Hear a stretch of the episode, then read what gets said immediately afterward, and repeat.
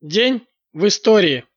20 августа 1917 года, 7 августа по старому стилю, открылась Вторая Петроградская конференция фабрично-заводских комитетов.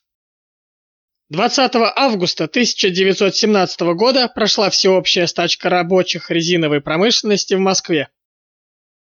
20 августа 1918 года вышел декрет в ЦИК об отмене права частной собственности на недвижимости в городах.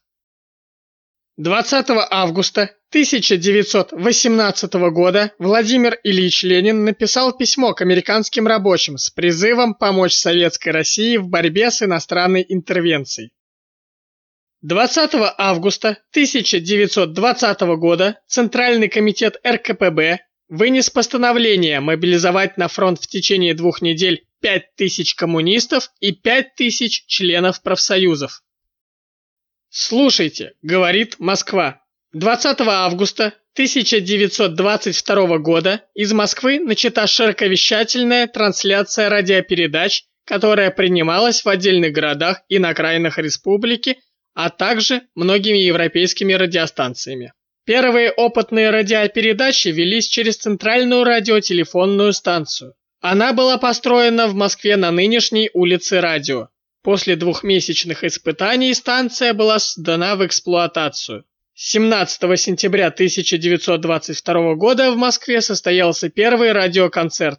В этот день впервые прозвучали слова «Слушайте», говорит Москва, Открывала первый в истории после революционной России радиоконцерт певица Надежда Абухова. Исполнением романса «Не искушай меня без нужды». В концерте также приняли участие артисты Большого академического театра Антонина Нежданова, Ксения Держинская, Василий Качалов и другие известные исполнители. 20 августа 1925 года по инициативе Ассоциации революционной кинематографии и глав политпросвета Наркомпроса СССР создано Общество друзей советской кинематографии, ОДСК, Советское массовое добровольное общество. На следующий год председателем правления общества был избран Феликс Эдмундович Держинский. Членами Центрального совета общества были также известные кинематографисты, как Сергей Эйзенштейн, Всеволод Пудовкин, Дзига Вертов, Валентин Туркин. 20 августа 1934 года начался обмен партийных билетов в СССР. Обмен билетов начал проходить под лозунгом нововведения порядка в структуре партаппарата. 20 августа 1940 года началось наступление Народно-освободительной армии Китая против оккупационных сил японского империализма.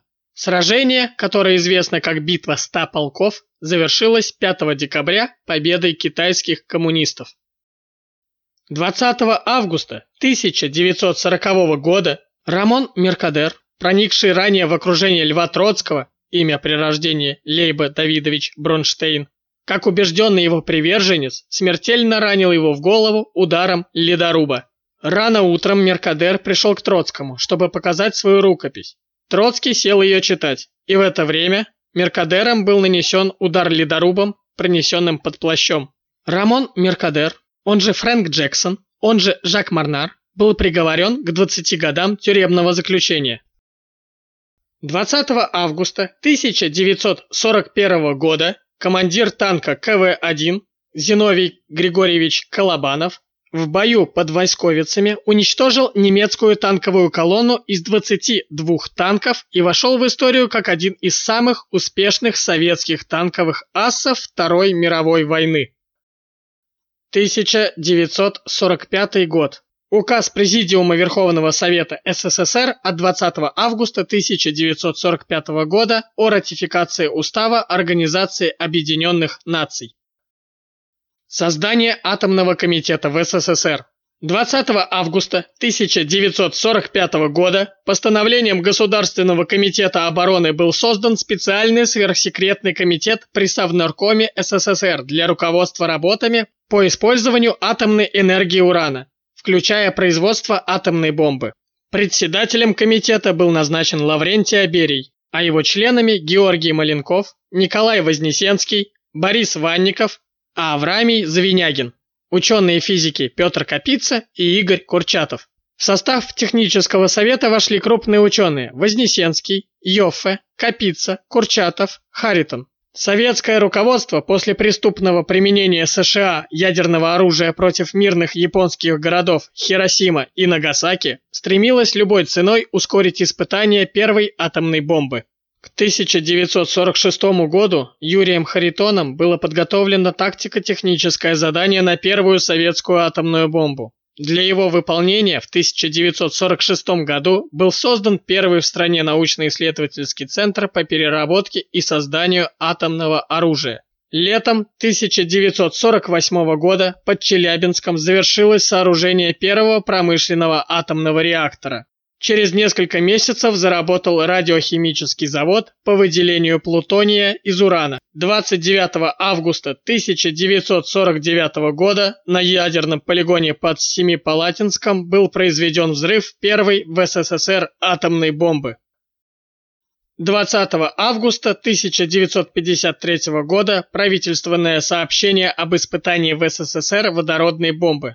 ТАСС сообщила, что на днях в Советском Союзе в испытательных целях был произведен взрыв одного из видов водородной бомбы. Консультанты из комиссии по атомной энергии вскоре доложили президенту Эйзенхауэру, что Советский Союз не только догнал Соединенные Штаты в разработке нового оружия, но и продемонстрировал свое научно-техническое превосходство.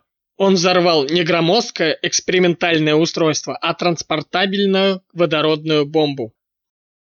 20 августа 1957 года указ Президиума Верховного Совета СССР о награждении орденом Ленина профсоюзов СССР в связи с 50-летием со дня основания первых революционных профсоюзов в России.